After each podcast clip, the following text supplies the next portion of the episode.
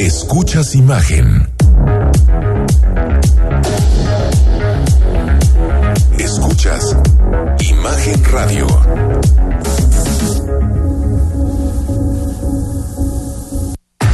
Escucha Imagen Jalisco con Enrique Tucent de 8 a 9 de la noche 93.9 FM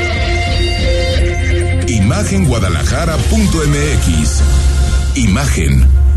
Más fuertes que nunca.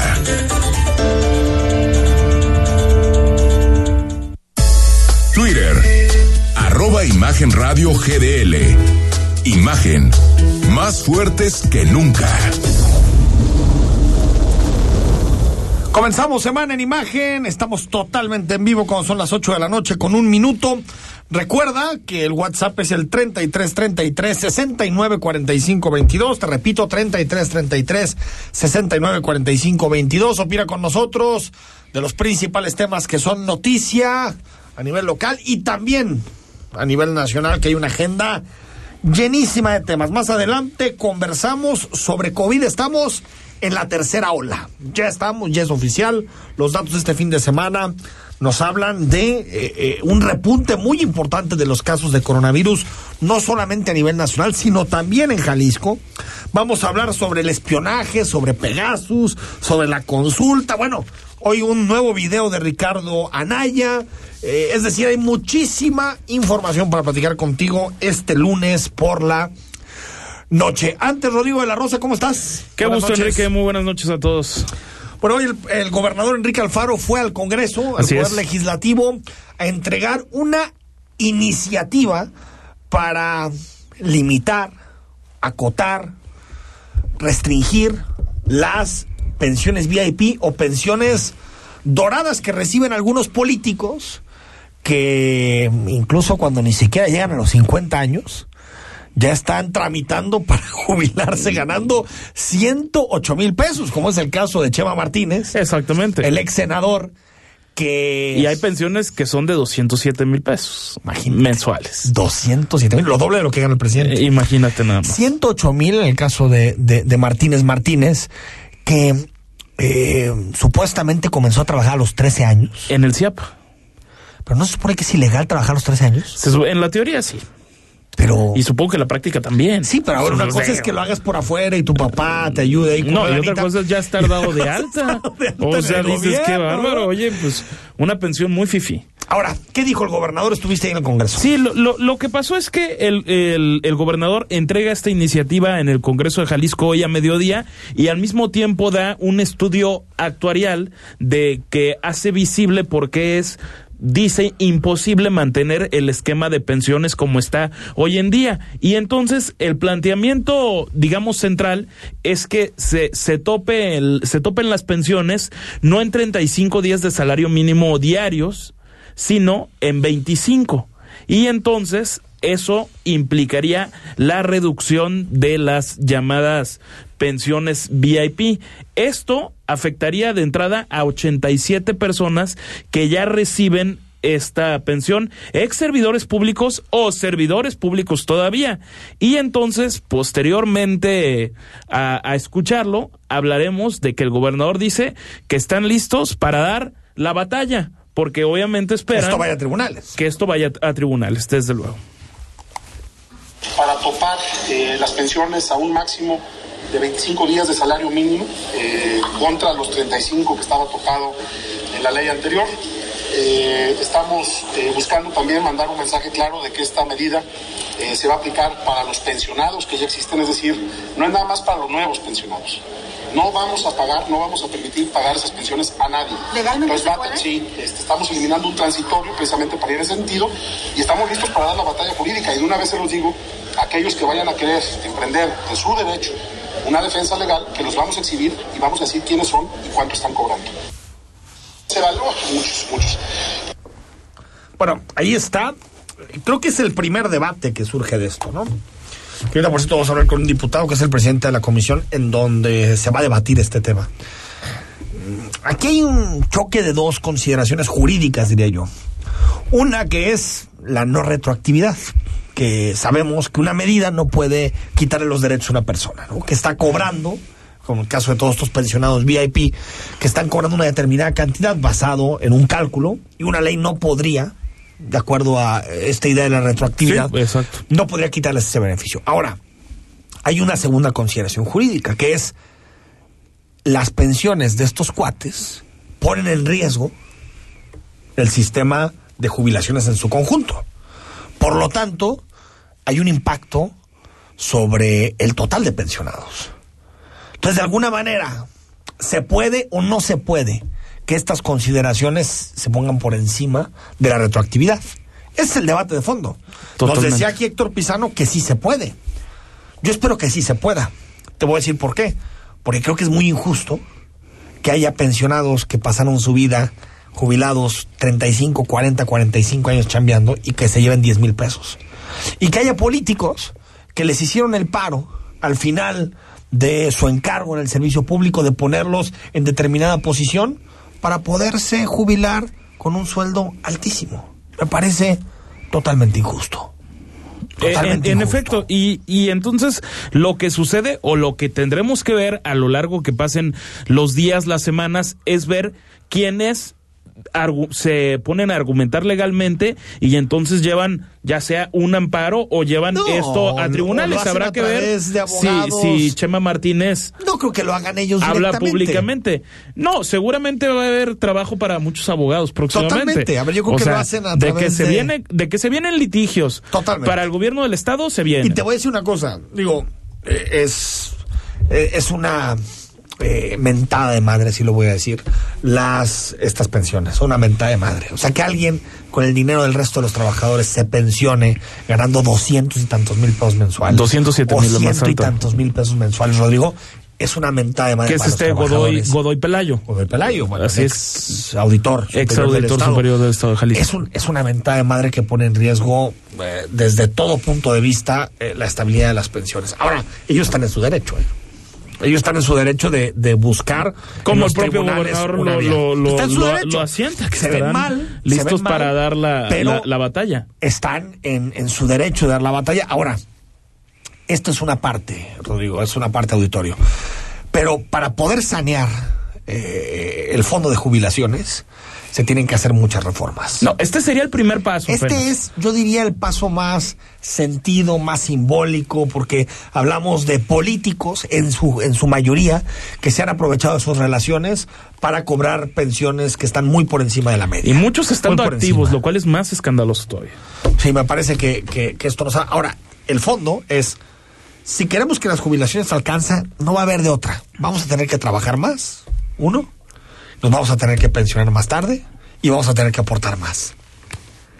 Así de fácil. Así de fácil. Hoy lo ponía en su columna Carlos Ursúa, que vamos a hablar de este tema, en su columna hoy en el Universal, decía, vamos a llegar, imagínate nomás, Rodrigo, a 2024 con un gasto total de pensiones en México de 8 puntos del Producto Interno Bruto. 4% de las pensiones llamadas contributivas, es decir, las del IMSS, y 4% de las no contributivas, que el presidente López Obrador prometió llevar hasta 6 mil pesos a final de 2024. ¿Y- y qué ¿Saben pasaría? cuánto es eso de lana? 650 mil millones de pesos. ¿De dónde fregados vamos a sacar ese dinero, Rodrigo? Ese es el 10% del presupuesto. Y, y los que dentro de unos, ¿qué será? 15, 20 años que empezaron a trabajar después de 1997, estén con la parte de las afores y, y, y todo eso. Bueno, y van a venir es- más, más problemas. Es un ahorro para... individual, ¿no? Es un ahorro individual. Pe- No, pero- Estos son pensiones Sí, públicas. claro. Son Sí, no, no, no. públicas. es- exactamente, no son ahorros individuales. No son ahorros individuales. Es Eso ya cada quien, de alguna manera, se rasca con sus uñas. Estamos hablando de Aunque dinero lo que tiene más que pagar alto el a lo que aspiraría sería 32% de tu último salario Sí, percibido. bueno. Es complicado. Casi como Chema. Casi como Chema Martínez. Casi igualito. Platicamos unos minutos con el diputado Esteban Estrada, que por cierto la iniciativa que hoy presentó el gobernador de Jalisco cae en su comisión para ser discutida. Diputado, buenas noches, ¿cómo estás? Muy bien, Enrique, tú, con el gusto de saludarte. Aquí a la orden. Oye, a ver, ¿ya entró la iniciativa? ¿Ya, ya la tienes? Ya, ya entró, fue presentada en la oficina de partes y bueno, pues entiendo que empiezan los procesos legislativos y eh, en la primera sesión ordinaria se turna a las distintas comisiones para su estudio y dictaminación. Eso es lo que tengo entendido, bueno, pero no sin antes, pues ya que la teníamos en nuestro poder, bueno, ya tenemos información y ya podemos opinar sobre la misma. Oye, oye, explícanos, ¿cómo, se va a hacer para poder topar, limitar estas pensiones, estas jubilaciones doradas o VIP? Bueno, la iniciativa, decirte algo, Enrique, eh, y sobre todo también para conocimiento del auditorio, ya existían tres iniciativas por parte de compañeros de esta legislatura, una por parte del diputado Quirino Velázquez, otra por, no, perdón, Enrique Velázquez y Gerardo Quirino, Javier Romo y otro por el diputado Bruno Blancas. Todas más o menos hablaban de lo mismo. Eh, la realidad de las cosas es que no se habían dictaminado porque a nuestro juicio el impacto financiero que se tenía, pues estábamos hablando que como existe la defensa que ya lo estabas comentando en tu programa, que no, que no tenía la posibilidad de ser retroactivo, bueno, pues tenía un impacto por realmente en los próximos 10 años y no tenía realmente un impacto financiero real eh, para efectos de la sobrevivencia del Instituto de Pensiones. La novedad de esta iniciativa, que creo que vale la pena resaltar, es bueno pues que se fije el monto de los 25 salarios mínimos que le da facultades al IPEJAL para modificar y reducir el monto de las pensiones o causa de utilidad pública, aplicar retroactivamente, que yo creo que esto sin duda será tema de debate, eh, el dicho tope a las pensiones otorgadas por la ley anterior y con la nueva ley. Y por otro lado también no otorgar los aumentos a los siguientes tres años por las pensiones que exceden los 50 mil pesos. es decir, sí estamos hablando que si logra prosperar en el Poder Legislativo esta iniciativa, bueno, pues creo que tienen eh, aumentos, perdón, ahorros sustantivos y sobre todo que también habíamos estado esperando el estudio actuarial que fue entregado a finales del 2019 con efecto para poder que no se había podido entregar por la pandemia, por distintas circunstancias y apenas llegó al Congreso y donde realmente es muy similar eh, el tema con respecto al tema del 2017 en donde habla que sin duda se tiene que aumentar la base recaudatoria y pues sin duda cuidar las inversiones del Instituto de Pensiones. Y ya con datos numéricos, pues bueno, el riesgo del Instituto de Pensiones con respecto al tema de los próximos años y lo que puede pasar hasta el 2029, que ya lo comentaba su director Héctor Quizano, pues de riesgo si no se empiezan a tomar medidas. Entonces creo que esto es un gran paso que sin duda tendrá, eh, por supuesto, debate, pero creo que existen las condiciones este, necesarias para poderla sacar adelante. Oye, a ver, ¿cómo ves los tiempos? Porque tengo entendido que, que los legisladores están eh, cerca de, su periodo vacacional.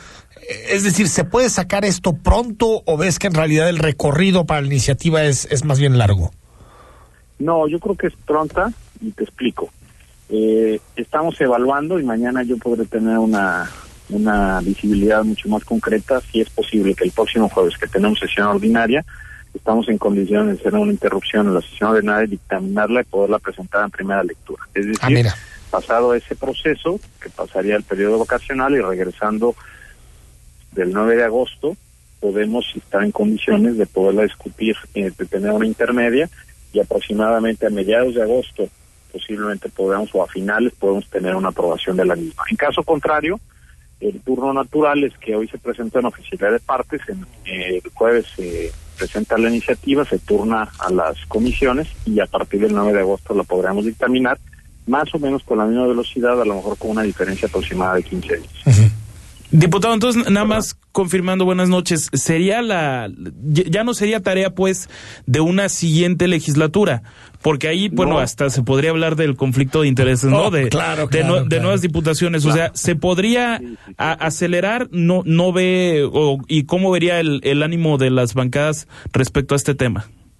Bueno, con respecto a la iniciativa, tendría que hacerse turnada. Aún no se define el turno de las comisiones, pero yo como responsable del Instituto de Pensiones dentro del Congreso será a mi cargo de mi comisión y por otro lado estudios legislativos. Decirte que en mi comisión existen cuatro fracciones parlamentarias, es decir, está la Acción Nacional, la del Partido Verde, Morena y Movimiento Ciudadano. No sé la opinión de ellos, no sé la, la discusión cómo, en, qué tono se va a turnar, pero creo que existen los elementos suficientes para poderla sacar adelante, ¿no? O sea, no podría yo opinar lo que van a opinar mis compañeros, pero sin duda haremos el trabajo necesario para poder dar los elementos que creo que está bien presentada y bien argumentada, sobre todo en esto que es muy, muy, muy relevante, que tiene que ver con el tema de efecto retroactivo, y creo que es realmente donde está la parte medular, ¿no? De, todo esto. Sí, aquí, aquí tengo la, la iniciativa en mis manos y en el artículo 70, la fracción eh, 19, se hace un cambio para que la redacción diga modificar y reducir por causa de utilidad pública el monto de las pensiones para adecuarla a los términos y condiciones establecidos en el presente ordenamiento. Es decir, ahí el concepto importante para de alguna manera quitar la retroactividad es la utilidad pública, ¿no? Es la utilidad pública y está sustentado, entiendo, en un tema de la Corte y por supuesto también avalado en un tema de la Corte Interamericana de Derechos Humanos, que hay un antecedente también en Perú, en donde habla de esto, que bueno, sin duda por un interés público se puede hacer retroactivo para efectos de la sobrevivencia de los recursos de los trabajadores, es decir, hay un hay un fin mayor, ¿no? Totalmente. Que se puede prevalecer en todo esto. Entonces, pues ya de hablando de datos importantes, creo que es significativo mencionar pues que sin duda tendrá un ahorro aproximado de 35 millones más o menos se estima anuales y bueno, sin duda estaremos hablando que por ahí se tienen identificados y que también escuché que el, pro el propio su órgano interno está revisando también algunas pensiones si fueron otorgadas de forma adecuada. Y bueno, seguramente esta iniciativa o esta aprobación o posible aprobación de la misma dará para mucho y que sin duda será un, uno, como tú ya mencionabas, Enrique, un paso de muchas otras reformas que se requieren para poderle dar vida financiera en los próximos años al Instituto de Pensiones. Que también comentarte algo. Sí. En el Congreso habíamos arrancado mesas de trabajo con los distintos trabajadores, con los distintos representantes, obviamente todo esto previo a la pandemia, y esas mesas se tuvieron que interrumpir por obvias razones, pero bueno, estaba en la mesa este y otros temas que, que con todo gusto en otra ocasión te puedo compartir. Seguro. Diputado Esteban Estrada, gracias, un abrazo y eh, hablamos pronto. Al contrario, Enrique, un Gracias. saludo, buenas noches. Ahí está. Bueno, eh, pues ahí, eh, a ver si hay tiempo para la siguiente sesión, que es la última. Exactamente. Los, los diputados logran pasarla a primera lectura y en agosto a segunda lectura. Pero esa es una buena observación la que hacías, porque si pasa el tiempo y llegamos a noviembre, que es cuando la siguiente legislatura toma posesión, pues ahí habrá al menos uno que tiene. Yo supongo que habrá habría uno que tendría que decir me ausento de la discusión por un conflicto de crees? intereses ¿Tú crees? ¿Tú crees? y yo supondría ahora sí que por el bien de los trabajadores que sus propios compañeros de bancada pues tendrían que votar contra su voluntad, ¿no? Pues sí. Pero digo, todo, todos, todo eso son suposiciones. Habría que preguntarle al presidente de la República en la mañanera a ver qué opina de que uno de los de sus eh, o el que posiblemente va a ser el coordinador de su bancada de Jalisco, pues tenga acceso a estas prestaciones. A ver, yo creo que el presidente está enterado del tema. Yo creo que sí. Pero Ah, todavía y- nadie le pregunta en la y- mañanera, y- ¿no? y no creo que lo tenga con pendiente tampoco. No, tampoco. Creo que Para tiene otros, otros temas. Vamos al corte. Cuando regresemos, la tercera ola de COVID. Ya está la tercera ola de COVID. Los datos son muy preocupantes. Vamos a platicar contigo y con un especialista sobre el tema. Y por supuesto, todos los asuntos con los que comenzamos la semana. Entre ellos, este sistema, este software que utilizó el gobierno de Enrique Peña Nieto para espiar. Se sabe que a más de 14 mil líneas telefónicas en México. Eso es lo que se sabe, 14 mil. Entre ellos periodistas, líderes sociales, activistas, oposición. Solamente un país, Arabia Saudita, espió a más personas que México. O sea, Imagínate México se llevó el segundo lugar. El segundo lugar. Fíjate nada más. Era un software, una invitación, un link que te llegaba a tu teléfono, que, en donde eh, algún contacto, o sea, se, se hacía pasar por un contacto tuyo, cercano, tú abrías en ese momento el link y automáticamente clonaba tu teléfono y primer podía an- escuchar tus conversaciones, Así podía es. escu- ver tus fotografías, podía, podía hacer todo. Saber dónde estás en todo momento, inclusive momento. activar la propia cámara de, de tu teléfono y entonces ver, por ende, en qué calle, dónde anda caminando, oficina, lugar. ¿Y habrá responsables de esto? ¿De verdad? Pues O el sea, primer antecedente fue en 2017, ¿no? Y hasta la fecha no, no ha habido 2015. nada. 2000 2016 se empezó a saber, pero Sí. en 2015 es cuando se compra el Sí, software. 2017 es cuando se hace, se Cuando hace, público. a quién estaba espiando el gobierno de Peña Nieto. Pero hoy le preguntan, bueno, lo escuchamos. Vamos al corte y ver, le entramos a ver, porque hay muchísimos asuntos. Estamos en noche de lunes, 19 de julio, totalmente en vivo, en imagen. El análisis político. A la voz de Enrique Tucent. En Imagen Jalisco. Regresamos. El PRI demostró que está del lado de las familias de México, de su seguridad y estabilidad, de su salud y tranquilidad. Y ahora, gracias a ti, podremos regresarle el crecimiento de México. Porque para que México vuelva a crecer, México tiene que volver a creer. PRI, el Partido de México. Crea tu propia oficina. Con Versa encontrarás confort, elegancia, vanguardia. Lograrás optimización en tus espacios, innovación en muebles y sillas para oficina. Versa Concepto, líder en sillas y muebles para oficina. Visítanos www.versa4.com. En su desempeño laboral y profesional. Igualdad de mujeres y hombres está incluida en la Constitución, las leyes y en todos sus derechos. Es obligatorio el acceso paritario de las mujeres a los cargos públicos. En la 64 legislatura, el Senado aprobó leyes y reformas de igualdad de género y paridad. También para asegurar a niñas y mujeres una vida libre de violencia y de abuso en todas sus formas. Senado de la República. Cercanía y resultados. Escucha Imagen Jalisco con Enrique Tucent. De 8 a 9 de la noche, 93.9 FM. Imagenguadalajara.mx. Imagen. Más fuertes que nunca. A través de los años hemos evolucionado desde colegios electorales, tribunales de lo contencioso, el TRIFE, hasta llegar a lo que es ahora, el Tribunal Electoral del Poder Judicial de la Federación, instancia que tiene la última palabra en materia electoral. El Tribunal Electoral ha sido parte de la consolidación de nuestra democracia. Tribunal Electoral del Poder Judicial de la Federación. 25 años protegiendo tu elección. Queremos conocer tu opinión.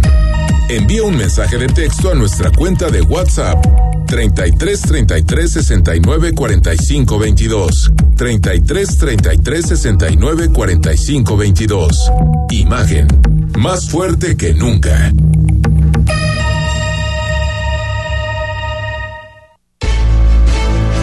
Estás escuchando Imagen Jalisco con Enrique Tucent. Facebook, Imagen Radio Guadalajara. Imagen, más fuertes que nunca. Estamos de regreso, son las 8 de la noche con 22 minutos. Gracias por seguir con nosotros. El WhatsApp 33 33 69 45 22. Bueno, recrudece el, el COVID. Tuvimos en estos días ya récord de casos. Así es. Más de 12 mil y en Jalisco más de mil. Es decir, eh, estamos como en los peores momentos. Fecha no vista desde febrero, desde eso, principios desde- de febrero. Desde la famosa segunda ola, ¿no? Exactamente. Desde la segunda ola. Y 12 mil, eh, estamos hablando también de que esto tiene un impacto directo en la economía. Ya se están empezando a revisar algunos indicadores. Se piensa que México puede crecer al 5.8 en este 2021, pero ya se empieza a revisar esa, esa cifra. eh. Rodrigo, ¿qué, tú, tú saliste a conversar con, con, con tapatías, con tapatíos, les preguntaste, eh, porque hay muchos temas, la variante Delta, la vacunación, si nos tenemos que volver a encerrar o no encerrar, y también que estamos en una tercera ola y mucha gente no sabe, Para Sí, mucha lo- gente lo- ya estamos, ya se acabó el COVID, ¿eh? Eh, la- hay, hay mucho de, a ver, la, la gente con la que podemos platicar es como, pues sí, sí sabemos que está la tercera ola del COVID, pero a ver, pues también uno tiene que hacer su vida, tiene que, que salir, ¿no? Aunque se pide que sea lo menos posible. Pero también está la parte del desconocimiento casi absoluto sobre la variante Delta, que no necesariamente es más grave, sin embargo, Más la OMS te lo dice, puede ser hasta ocho veces más contagioso. Sí, está cañón, Entonces, es, ese, ese es el tema que, que digamos, la- las personas te dicen, pues, a ver, si ya me aventé una primera y una segunda ola, pues una tercera, ¿por qué no? Y también la parte importante de cómo el gobierno de Jalisco tenía ya 37 variantes, más bien 37 casos de variantes que consideraron preocupantes. Según el, el último corte disponible, tres pertenecen nada más a Delta. Sin Pero, por embargo, ejemplo, a nivel nacional ya es el 20%. de los Exactamente. Sin embargo, a nivel nacional, en esa misma rueda de prensa la semana pasada, el secretario de Salud, Fernando Petersen, decía, ojo, son tres casos, pero estamos seguros, porque lo dice la Organización Mundial de la Salud, que va a ser la mayoritaria. la variante dominante. Escuchamos lo que piensa la ciudadanía sobre este incremento, esta tercera ola. La variante Delta de COVID-19 cada día resulta más protagónica en los contagios alrededor del mundo y México no es la excepción. Mediante un sondeo realizado por este medio de comunicación, se pudo constatar que la mayoría desconocen la existencia de la variante, aunque saben que hay una tercera ola de la pandemia en el país. Sobre todo en los centros nocturnos porque están de boca a boca casi. Y eh, inclusive hay partes que fuman delante- en el centro nocturno. Y eso es muy malo. Entonces eso, es que no ponemos conciencia. Todo el mundo debemos poner un granito de arena para hundirnos la boca. Yo aquí por el... ¿Sabías de su existencia? He escuchado, pero no. La verdad, no. No,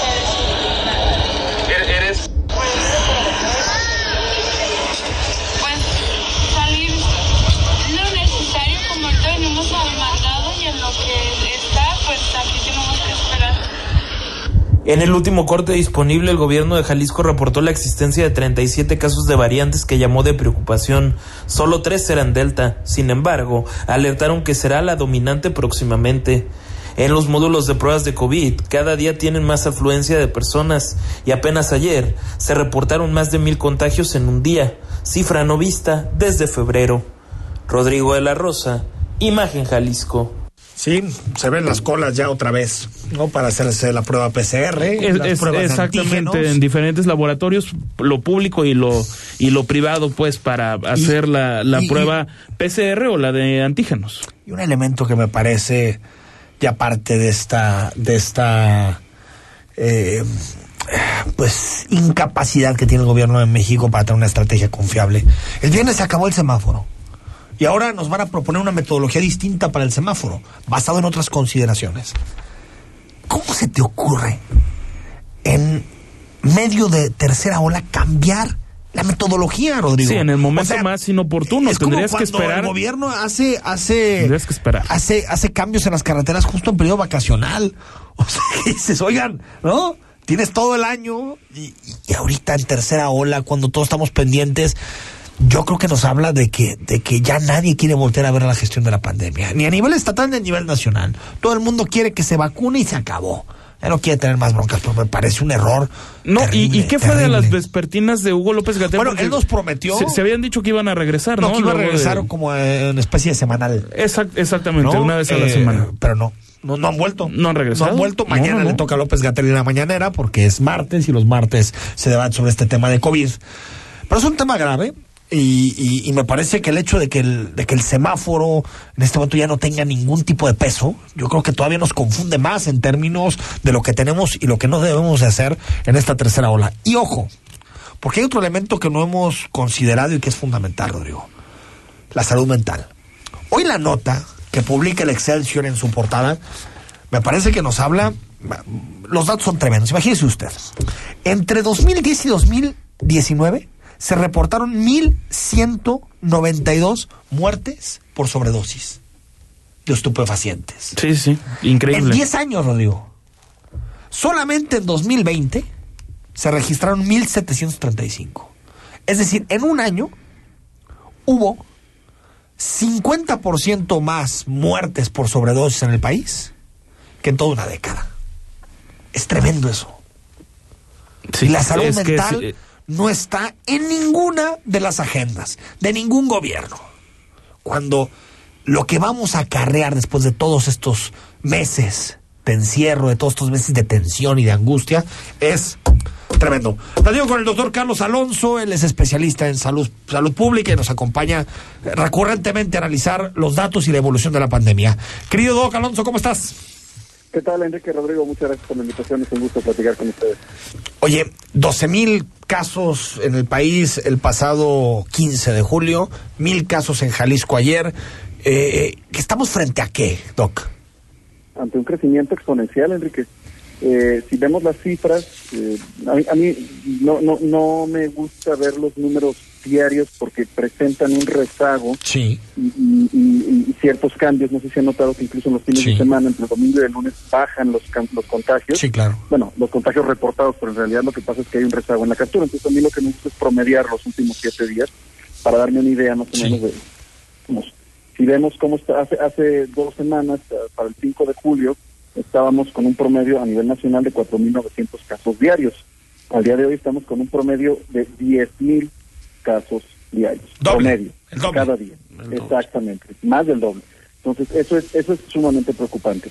Las defunciones se incrementan ligeramente, pero no en la misma proporción en la que se están incrementando los casos. Teníamos un promedio de 154 defunciones para el 5 de julio diarias y ahora estamos teniendo un promedio de 202 defunciones. Se incrementan ligeramente, pero no no al doble como se están incrementando los casos. En Jalisco también es preocupante la, la, la situación. Eh, para el 5 de, de julio teníamos un promedio de 109 casos diarios, Enrique.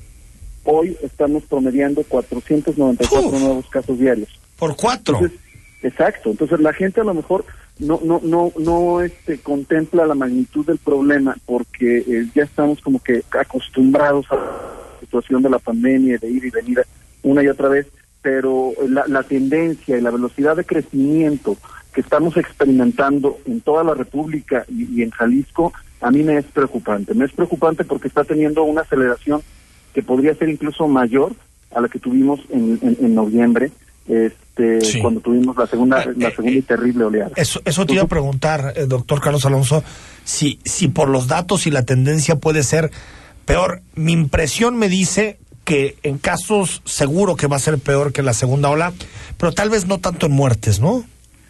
No sabemos todavía. Digo, por la vacuna, para- a eso me refiero. Claro, claro. La vacuna va a proteger sobre todo a los adultos mayores que fueron los primeros en vacunarse y que ahorita ya tienen tiempo que recibieron este, sus dos dosis y que desafortunadamente en su momento fueron los más afectados por la pandemia, ¿no? Eran los- el, el grupo de edad que más estaba siendo este, víctima de esta enfermedad y que, y que, y que, eh, agrupaba la mayor cantidad de defunciones. Tiene- eh, no podemos descartar que empiecen a incrementarse eventualmente las defunciones y sobre todo que los sistemas de salud empiecen a saturarse. Porque como te digo, la velocidad de crecimiento es lo que me está, me está llamando la atención. Yo estoy viendo patrones de crecimiento casi mayores a los que observamos en, en, en noviembre y, y, este y todavía falta mucho camino por recorrer y ya revertir una tendencia como esta es, es, es muy complicado, es sumamente complicado cuando ya estás en una fase de crecimiento exponencial y sobre todo con los factores que habíamos comentado anteriormente cuando estuvimos en tu programa de la variante Delta, Sí, que tiene sí. una capacidad de, de contagio mucho mayor y que está circulando en el entorno y que es muy probable que esté causando gran cantidad de estos casos, un- un- que, que puede contagiar entre 5 y 8 personas este, en promedio en comparación con las 2.5 personas que contagiaba anteriormente la- la- las variantes que teníamos anteriormente. Entonces, eh, a mí me parece que sí, sí, no hay que perder de ojo la situación. Yo siento hasta cierta punto un tanto relajadas a las autoridades. Ojalá que, que sea nada más este, de medios hacia afuera y que por dentro estén tomando las medidas necesarias. Este, escuchaba lo que comentaba sobre el semáforo de riesgo Sí. epidémico. Me, me llama a mí también mucho la atención. Eh, yo creo que el semáforo realmente nada más funcionó pues a principio, ¿no? Muy, muy, muy a principio de la pandemia. Después dejó de, de ser una herramienta útil y pasó a ser más bien una cuestión política en donde este había eh, señalamientos de unos y otros gobiernos hacia el gobierno federal, bueno, a la, a la autoridad sanitaria, en este, en este caso en particular, por el color que les asignaban. Y, y actualmente, pues ya la, la discusión es, es totalmente ambigua, ¿no? Yo, yo estoy tratando de ver cuál va a ser el semáforo de riesgo para esta semana, pero al parecer ya no va a haber semáforo No, de ya no riesgo, va a haber. que va a haber una nueva estrategia que, que van a, supongo que, a publicar de manera este, explícita el día de mañana en, la, en la conferencia. Yo creo, porque lo, lo que comunicó la Secretaría de Salud es la nueva propuesta metodológica aporta mayor amplitud, o sea, es decir, este cambio en los semáforos, para la continuidad de actividades socioeconómicas, privilegia el número básico de reproducción o RT y las tasas en tendencia de hospitalización y mortalidad. Es decir, yo lo que entiendo es que le va a dar cada vez menos peso a los casos y a la transmisión de, de la epidemia? No tanto a los casos, o sea, le va a, sí, sí le va a dar menos A los casos graves, tal vez sí, pero- le va a dar, pero va a seguir dando peso a los casos, a la velocidad de contagio, a la velocidad Sí, a la que a la- el RT, sí, sí. Exactamente. Y, y obviamente van a seguir este, fijándose en las hospitalizaciones y en las defunciones. Digo, me parece que es interesante, pero esperemos a ver cuáles son los, los parámetros que van a tomar en cuenta para poder determinar bajo qué este, color va a quedar cada uno de los, de los Oye. este, estados. Antes, antes de despedirte, Doc, me llegaron, me compartieron este fin de semana muchas notas. En particular recuerdo eh, eh, de casos en Nuevo León y de casos en Sinaloa de niños contagiados. Eh, ¿ha- ¿Has visto un incremento y, y, y, y- y qué tan qué tan expuestos? Sobre todo pensando en que falta un mes y cachito para la vuelta a las escuelas. ¿Qué tan expuestos están los niños, en particular a esta variante, a la Delta? Igual que, que, que las anteriores variantes, eh, están, están expuestos y son susceptibles de, este, desafortunadamente, que son grupos más vulnerables en cierto sentido porque no están protegidos por una vacuna, ni lo estarán en un periodo de tiempo grande todavía.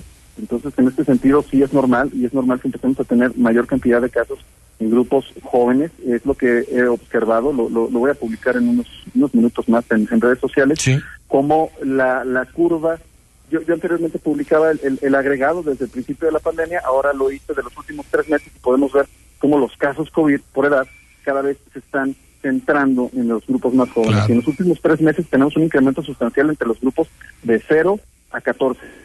Muy importante.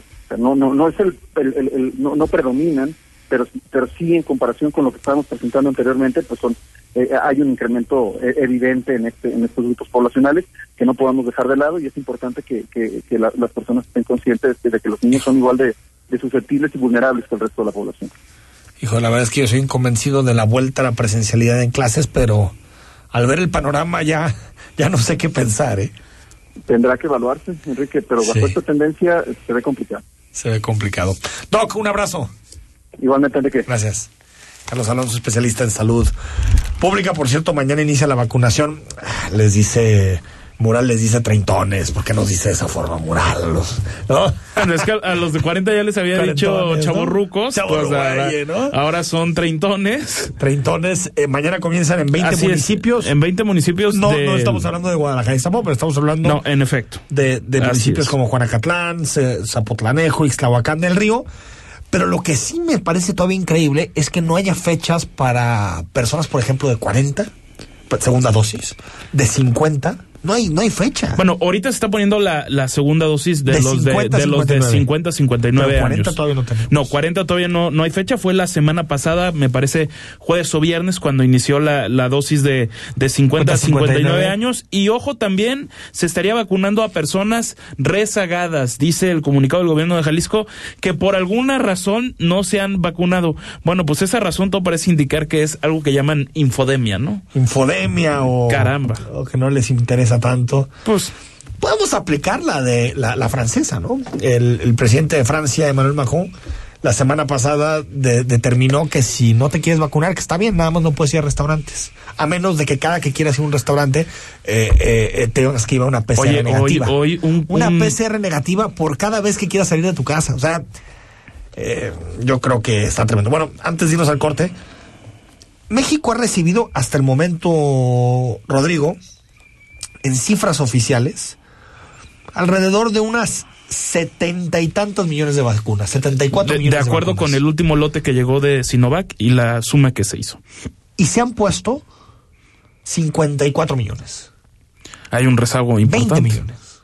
Sí, sí, sí, en efecto. ¿Por qué?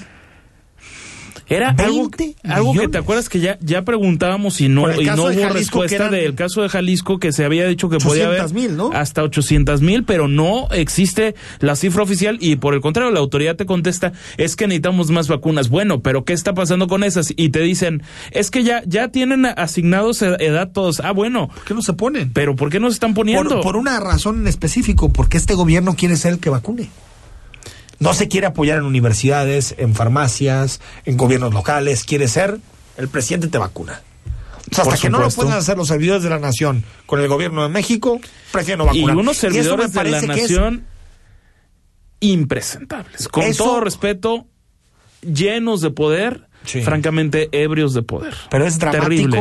que por tal o con tal de que lo ponga el gobierno central, gobierno federal en este caso, pues no vacunes a mucha Pero- gente y dejes a tanta gente expuesta. Digo, a, a ver, todos hablan casi todos de que hay, han tenido una gran experiencia porque hay, porque finalmente reina la organización Sí. y qué bueno en, el, en los módulos de vacunación, pero al menos en lo que a mí me ha tocado ver, es difícil tratar con estos servidores de la nación. Pero podrías- es difícil tratar. yo no, yo no dudo que en algunos momentos cuando inició fue un desastre. Pero que en algunos momentos se hayan las que hecho las cosas bien. Pero si tienes 20 millones de vacunas, ponlas. Quien sea que las ponga. No importa que sea farmacias, privados, empresas, ponlas. Ojo, y no por Si echar porras, pero es- es- el tema de citas en Jalisco fue por un tema estatal, no por una razón federal. 8 de la noche con 40 minutos. Seguimos, hay muchísima información este lunes por la noche. El análisis político. A la voz de Enrique Tucent. En Imagen Jalisco. Regresamos. Imagen Radio. Ahora para todo México. Lleva su programación a la televisión abierta. En el canal 3.4 de televisión abierta. Imagen Multicast. La mejor información. Con la mejor tecnología digital de la televisión en vivo y a todo color. Con los reconocidos comunicadores de Imagen Radio. Imagen Multicast. Canal 3.4 de televisión abierta. Poniendo a México en la misma sintonía. Amor, ¿cómo le hacen los perros? ¿Y mamá? Sabemos que vives al máximo. Solo te falta SEA. Estrena SEAT Ateca FR con precio especial de 544,900 pesos. Con seguro y protección de llantas gratis. Válido en julio 2021. Términos y condiciones en SEAT.mx. SEA. 20 años en México. Imagen Radio, ahora para todo México. Lleva su programación a la televisión abierta en el canal 3.4 de televisión abierta. Imagen Multicast, la mejor información con la mejor tecnología digital de la televisión en vivo y a todo color. Con los reconocidos comunicadores de Imagen Radio, Imagen Multicast. Canal 3.4 de televisión abierta. Poniendo a México en la misma sintonía. Imagen PD. Todos los sábados, de las 0 horas a las 3 de la mañana. Imagen PD. Con Gonzalo Oliveros. Imagen Radio. Poniendo a México en la misma sintonía.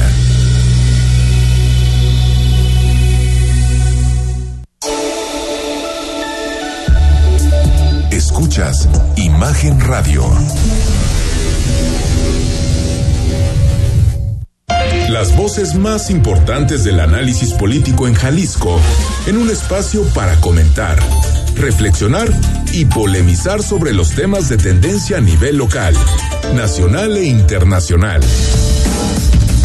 Imagen, más fuerte que nunca.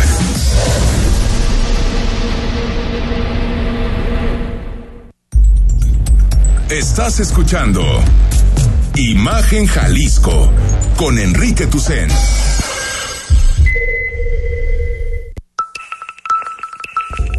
YouTube, Imagen Radio Guadalajara. Imagen, más fuertes que nunca.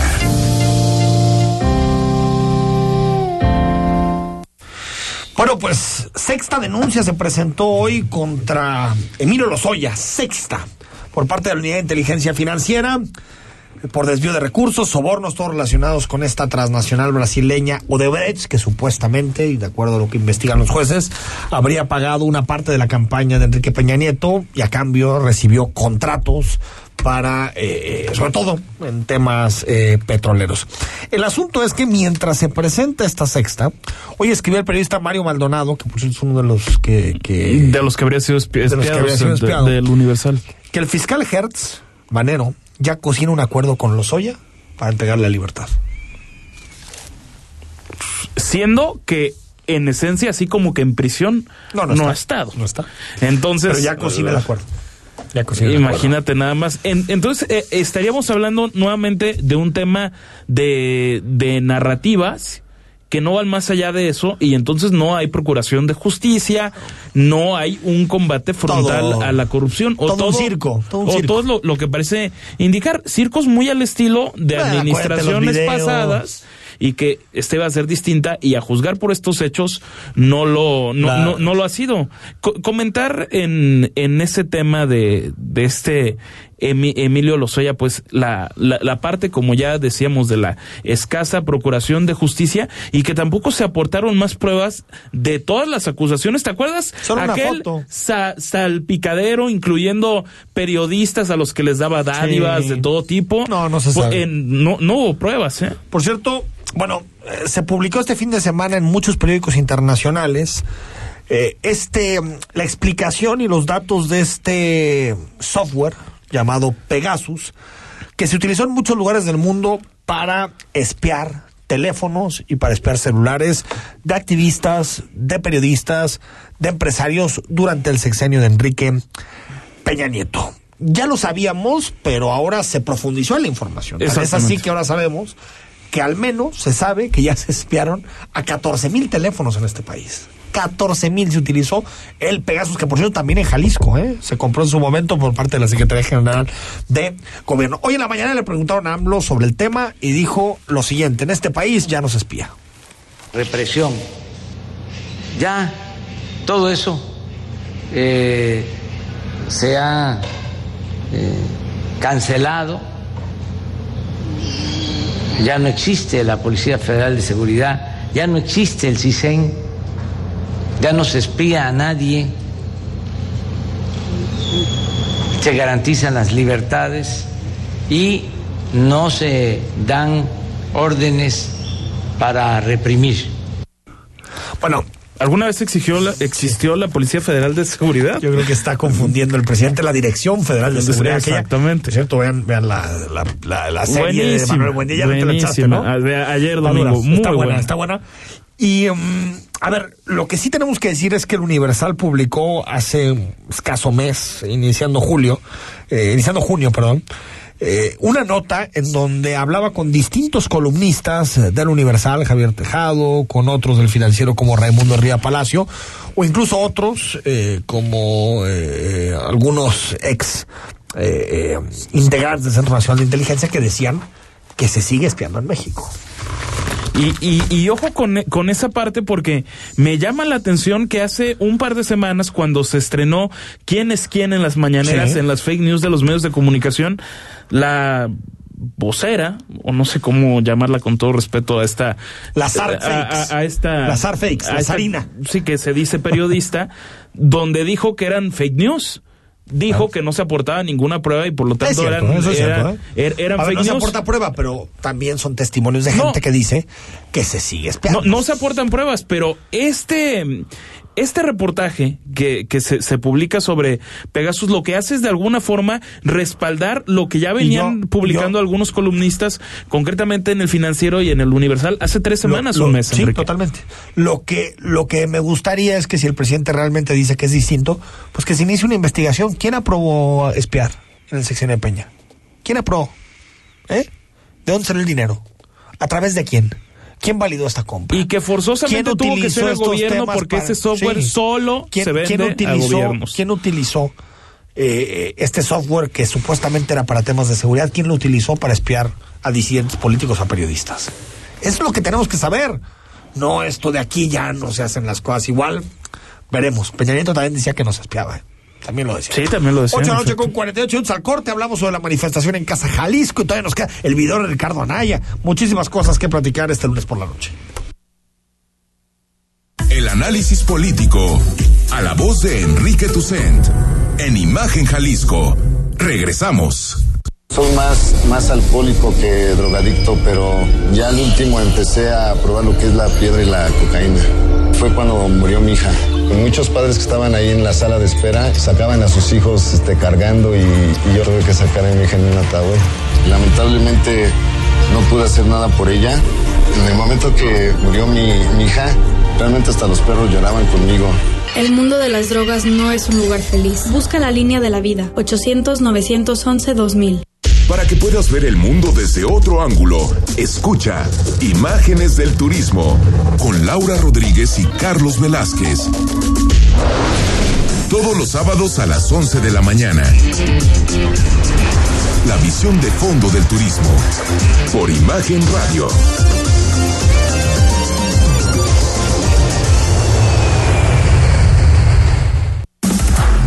Imagen Radio, ahora para todo México. Lleva su programación a la televisión abierta, en el canal 3.4 de televisión abierta.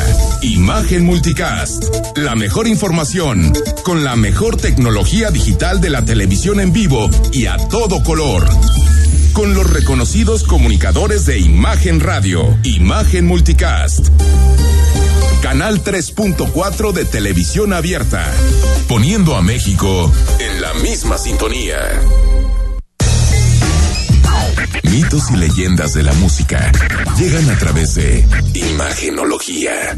Todos los domingos a las 17 horas con Tania García. Imagen Radio, poniendo a México en la misma sintonía. Imagen. Sonido. Sintonía. Nuestro sonido es Imagen Radio.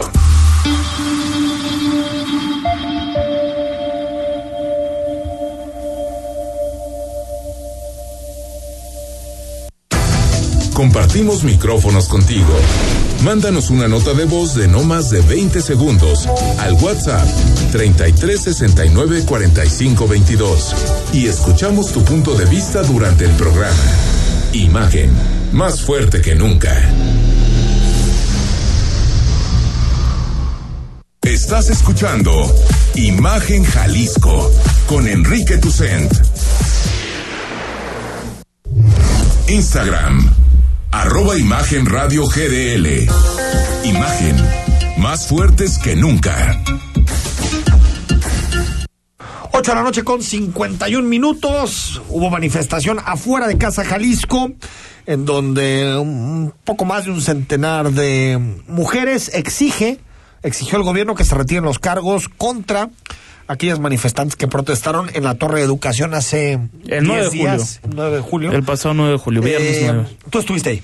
Sí, eh, estuvimos ahí, fue al filo de las nueve y pasaditas de la mañana, 9.15, cuando inició el bloqueo sobre Manuel Acuña, que se postergó casi hasta las 11 de la mañana, es decir, prácticamente dos horas, y escuchamos parte pues de las consignas que tenían.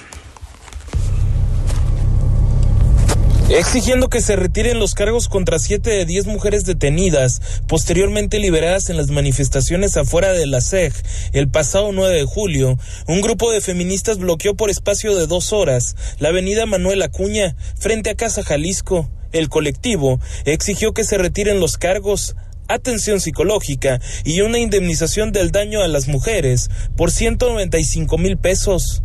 Habla un integrante del colectivo, quien acusó uso excesivo de la fuerza durante la refriega.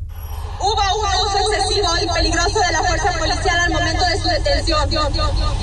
En relación al anterior punto, se utilizó una maniobra que además de peligrosa es ilegal, la cual fue someter contra el piso y apoyar la rodilla en la espalda baja, pudiendo haber consecuencias mortales como fractura de vértebras y asfixia. Una vez terminado el pronunciamiento, las mantas con sus exigencias fueron pegadas a las vallas que en todo momento rodearon la residencia oficial. Rodrigo de la Rosa, Imagen Jalisco. Pues sí, manifestación. A ver, veremos cuál es la respuesta de parte del gobierno de Jalisco, seguramente en la rueda de prensa del miércoles, que se pasó el miércoles. Eh, exactamente, Se podrá aunque hoy el, el propio gobernador prefirió no hablar, hablar del tema. No hablar del tema. Hace bien. Además, hay que Sí, tener porque ya, mucha ya levantó mucha polémica el ¿no? lunes pasado hablando de esos temas. AMLO se dio cuenta hoy en la mañanera que sus declaraciones pueden alterar la contienda. ¿Apenas? Apenas se dio cuenta. Entonces dijo que mm, se va a abstener de hacer giras para, para que no parezca que esté influyendo en la consulta del próximo primero de agosto. De todas formas, nosotros vamos a ser respetuosos, no vamos a hablar del tema eh, durante todo este tiempo. y decidimos no eh, llevar a cabo reuniones abiertas. No llevar reuniones abiertas porque, bueno, dijo el presidente que, que, eso podría llegar a influir y se podría entender como un mensaje político y no como un mensaje de gobierno.